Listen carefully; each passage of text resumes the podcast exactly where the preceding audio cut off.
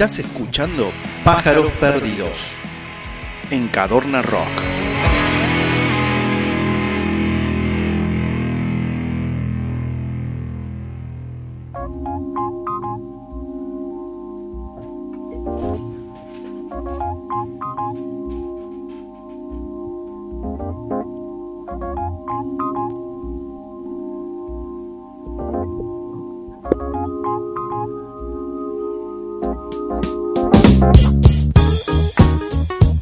Qué pedazo de entrevista que tuvimos. No nos dimos cuenta, pero pasó un lindo momento. La verdad que le mandamos un abrazo nuevamente y un muchas gracias al Dani Pito Campos. Este, y ahora tenemos. Vamos a dejar para la semana que viene. Le avisamos a la gente porque anunciamos que íbamos a hablar de Harry Potter, pero al final no vamos a hablar de Harry Potter. No entra. Porque hay mucho para hablar, ¿no es cierto, Galván? Entonces es como que preferible dedicarle el tiempo necesario la semana que viene este, al igual que la columna de Pauli. Pero nos vamos a ir con el ranking manija. ¿No es cierto? con un poquito de música. Vamos a ir con un poquito de música, exactamente. Bueno, como les decía al principio, el... otros días habíamos estado hablando de que hacía unos 27 años más o menos salía el MTV Unplugged de, de Nirvana. Y bueno, dijimos, ¿por qué no empezar a sacar algunos, algunos que pasaron por ese mítico programa de MTV? Pero mm, de algunos que no fueron tan eh, divulgados. Entonces, que para mi gusto son grandísimos músicos también.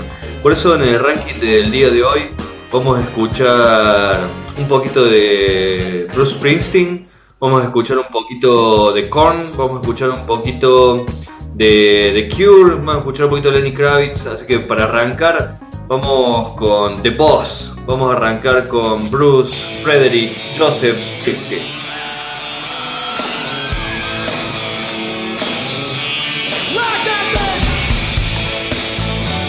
Qué bueno, arrancar con el jefe.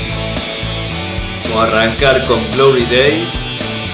A ver, Bruce Springsteen nacido un 23 de septiembre de 1949.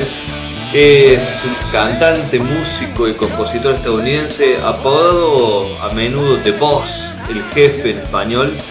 Springsteen es ampliamente conocido por su trabajo con el grupo E Street Band y considerado uno de los artistas más exitosos de la música del rock con ventas que superan más de los 60 millones de discos en Estados Unidos y más de 120 millones a nivel mundial y un total de 10 discos número uno, un registro que solamente lo superaron los Beatles y Jay-Z. Springsteen comenzó su carrera musical al final de la década de los 60, tocando con grupos como Steel Mill y Dr. Zoom and the Sonic Boom, en 1972 firmó un contrato discográfico con Columbia y publicó Greetings from Asbury Park, New Jersey, su primer álbum de estudio con el respaldo de la E Street Band, su principal grupo de apoyo en los sucesivos trabajos que hizo. A lo largo de esa trayectoria musical que abarca ya más de cinco décadas hasta la actualidad, publicó trabajos como Born to Run en 1975, Darkness on the Edge of Town en el 78 y el conocidísimo The River en 1980, valorados por la crítica musical como tres de los mejores álbumes de rock de todos los tiempos. Su popularidad se consolidó con el lanzamiento de Born in the USA, eso salió en 1984 un álbum que vendió más de 15 millones de copias en Estados Unidos y alcanzó el primer puesto en varios países, incluyendo obviamente los Estados Unidos y al Reino Unido. En general, las canciones de Springsteen reflejan letras con aspectos autobiográficos, principalmente sentimientos centrados en Asbury Park o New Jersey, o relatos de personajes ficticios novelescos que se enfrentan justamente a retos o a puntos de inflexión en su vida. También suele incluir preocupaciones económicas, sociales, políticas en composiciones como Born in the USA, en America's Skin, en Devils and Dust, en Jack of All Trades, eh, bueno, y muchísimas más, ¿no? Ha sido además uno de los artistas más críticos con la política exterior de su país en relación con la invasión y posterior guerra de Irak y participó en la gira Vote for Change para pedir el voto por John Kerry. La tradicional música de Springsteen ha sido reconocida con varios premios, incluyendo 20 Grammys, dos Globos de Oro y un Oscar en 1999. Entró en el Salón de la Fama del Rock and Roll y su trabajo más reciente, Letter to You, fue publicado el 23 de octubre de 2020 y supuso su primer trabajo con la E Street Band desde, el 2014 tras varios años de proyectos en solitario. La que estamos escuchando, Glory Days, fue el quinto single extraído de Born in the USA del año 1984 y el disco que terminó de consagrar justamente a Bruce Springsteen como una superestrella a nivel mundial. La canción da cuenta de una estrella de béisbol de la secundaria que se niega a revisar sus días de gloria. Muchos pensaron que era autobiográfica porque en el videoclip dirigido por John Sayles, el mismo Bruce Springsteen interpretaba al personaje de la canción que justamente la tocaba con la E Street Band en un bar. Pero no hay ninguna certeza al respecto. Gloria se transformó en uno de los temas más emblemáticos de ese álbum llegando al quinto puesto en el ranking de Billboard y es una de las tonadas que más veces fue tocada en vivo por The Boss desde su publicación.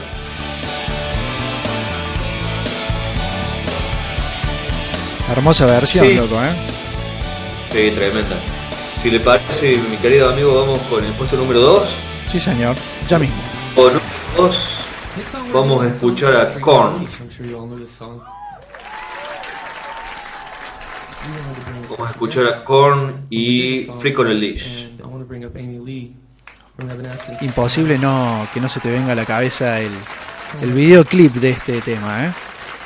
El videoclip de este tema era una bala que pasaba recorriendo y como atravesando distintas cosas, que fue eh, todo, en, todo en dibujo, ¿no?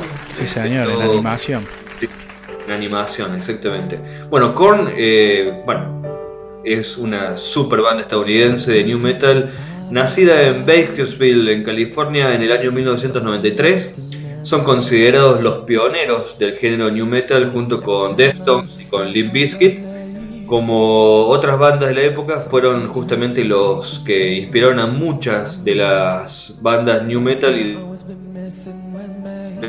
de los 90 y comienzos del 2000. A ver, el catálogo de la banda consiste en 10 debuts consecutivos en el top 10 de Billboard, incluyendo un álbum recopilatorio, el Greatest Hits Volumen 1 y Subcorn The Path of Totality, décimo álbum de estudio y publicado en el 2011.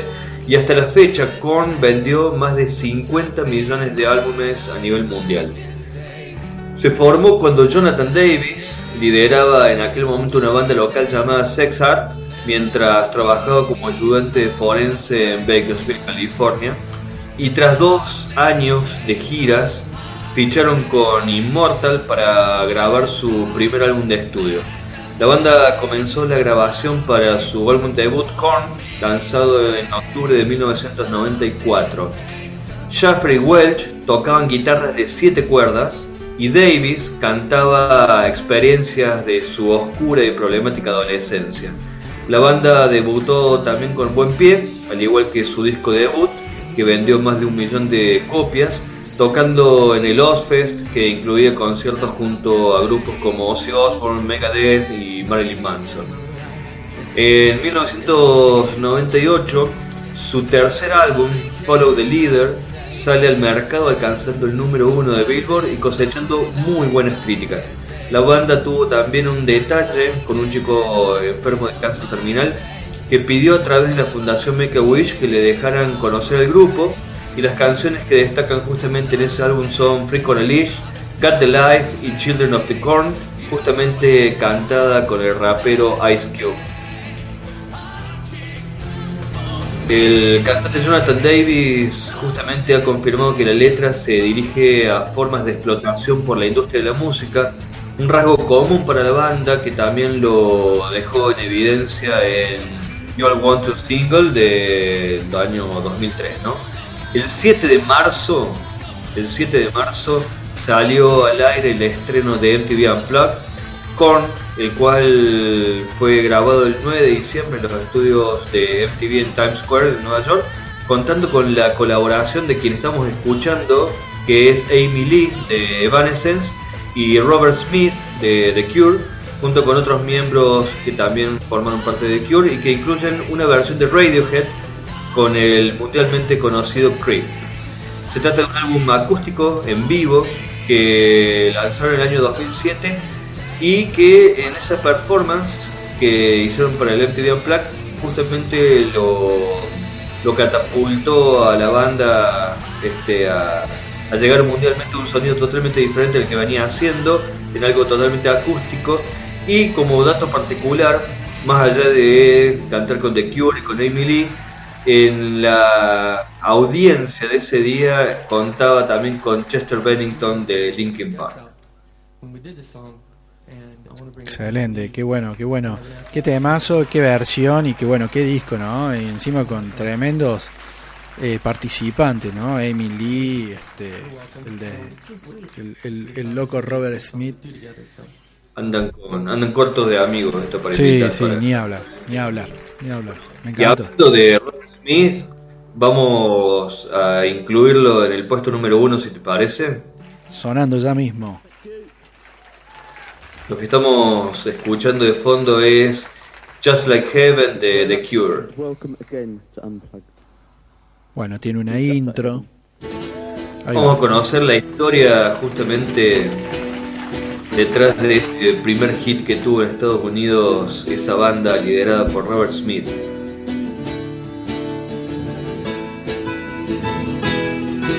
A ver, si hubiera que hacer una enumeración taxativa de los temas sobre los que versan la mayoría de las canciones rock, la lista no iría mucho más allá de la vida, la muerte, el odio, la droga, la tristeza, el amor. Eh, pero por más extraño que pueda parecer, una de las mejores aproximaciones al amor eh, corre por cuenta de uno de los grupos más lúgubres del pop y de la manera con la que supo abordarlo, justamente le trajo el reconocimiento que hasta ese momento le era bastante esquivo, más allá de las fronteras de su Inglaterra natal.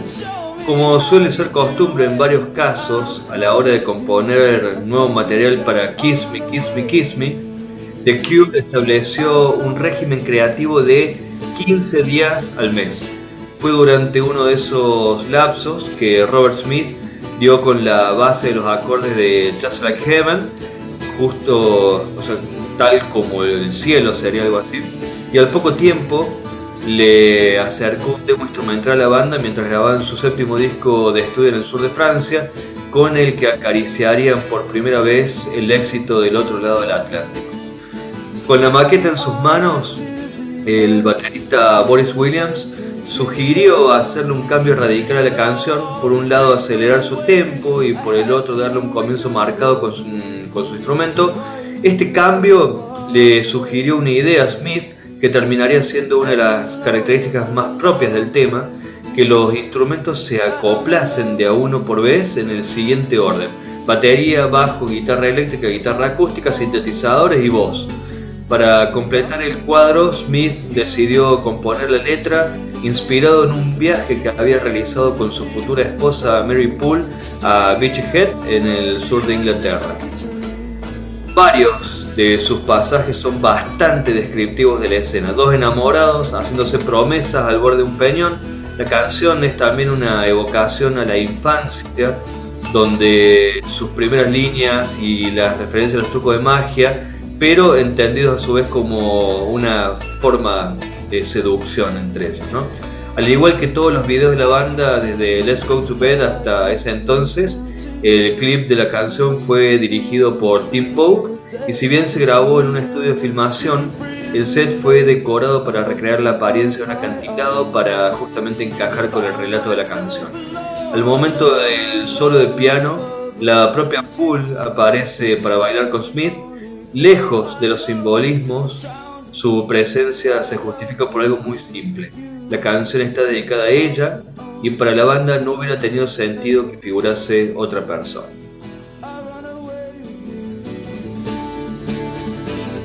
Cantidad de historias que debe tener esta banda, ¿eh? Señor. Y para terminar, como siempre decimos, si hubo un top 3, tiene que haber un bonus track. Y en el bonus track vamos a escuchar a Leonard Albert Lenny Kravitz.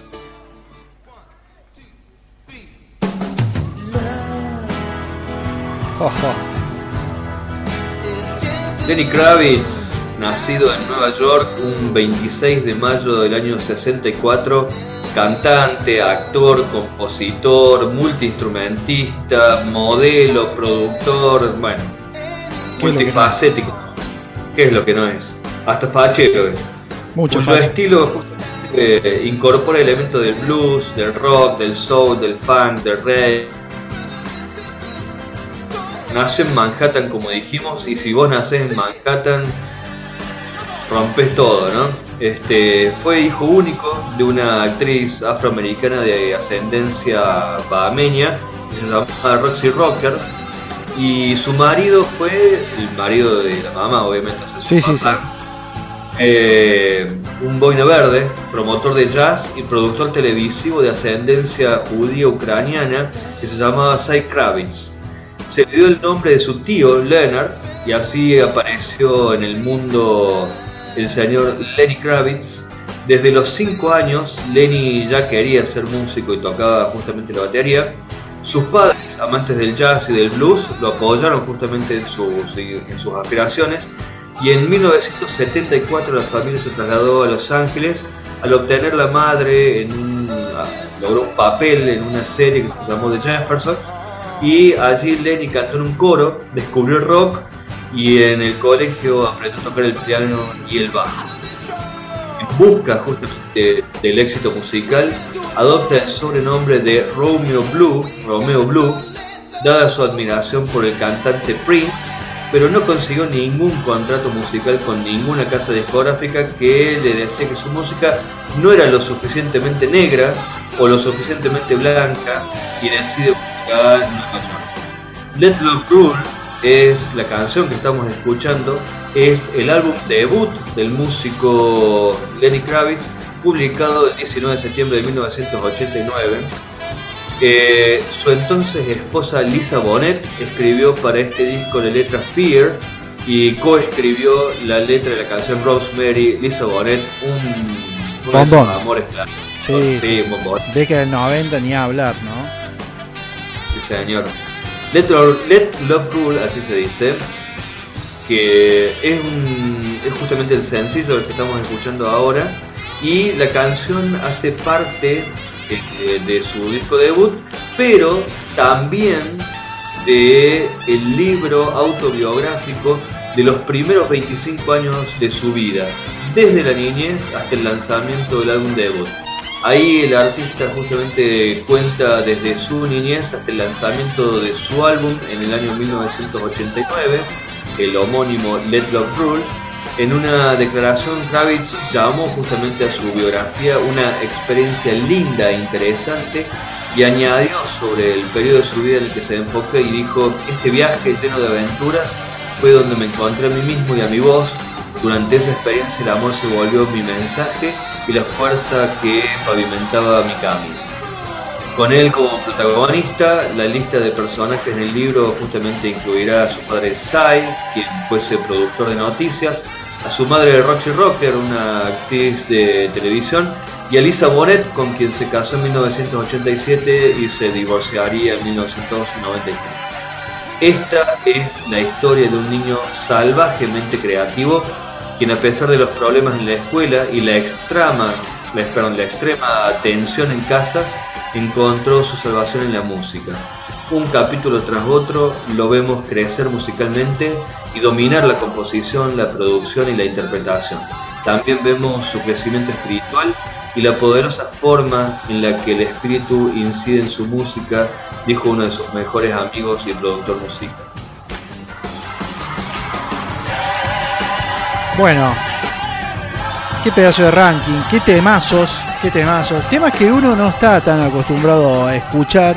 Un poco justamente la, la idea de, de pájaro siempre es impactar un poco con la música, ¿no es cierto? Igual que de Cabana Rock, esa música que no se escucha normalmente, porque no me digas que escuchas Korn en alguna radio. este, menos unplugged. Menos unplugged y menos con Amy Lee. Eh, Brooks Sprinting un poco se puede escuchar normalmente, se pasa mucho, pero The Cure, el tema que le dijiste ni a palos, y menos este tema de Lenny Kravitz, esta versión este, acústica de 6 minutos hermosa. Así que gracias, Diego, gracias por este ranking manija que da como para una puertita que se puede indagar este más inclusive. Tantos unplugged no este que, que ha habido en hay, hay, una época dorada de unplugged así que que al día de hoy siguen estando eh, siguen estado sigue haciendo pero vamos a traer para el jueves que viene vamos a hacer los unplugged pero cantados en español Perfecto, me encantó. Me encantó. Bueno, eh, ya estamos como en, hora de irnos. Ya son 12 minutos pasadas las 12. Ya estamos en el otro día, ya es 12 de noviembre. Este, has escuchado Pájaros Perdidos, ya ni me acuerdo, creo que el programa número 32. Quedan dos programas nomás.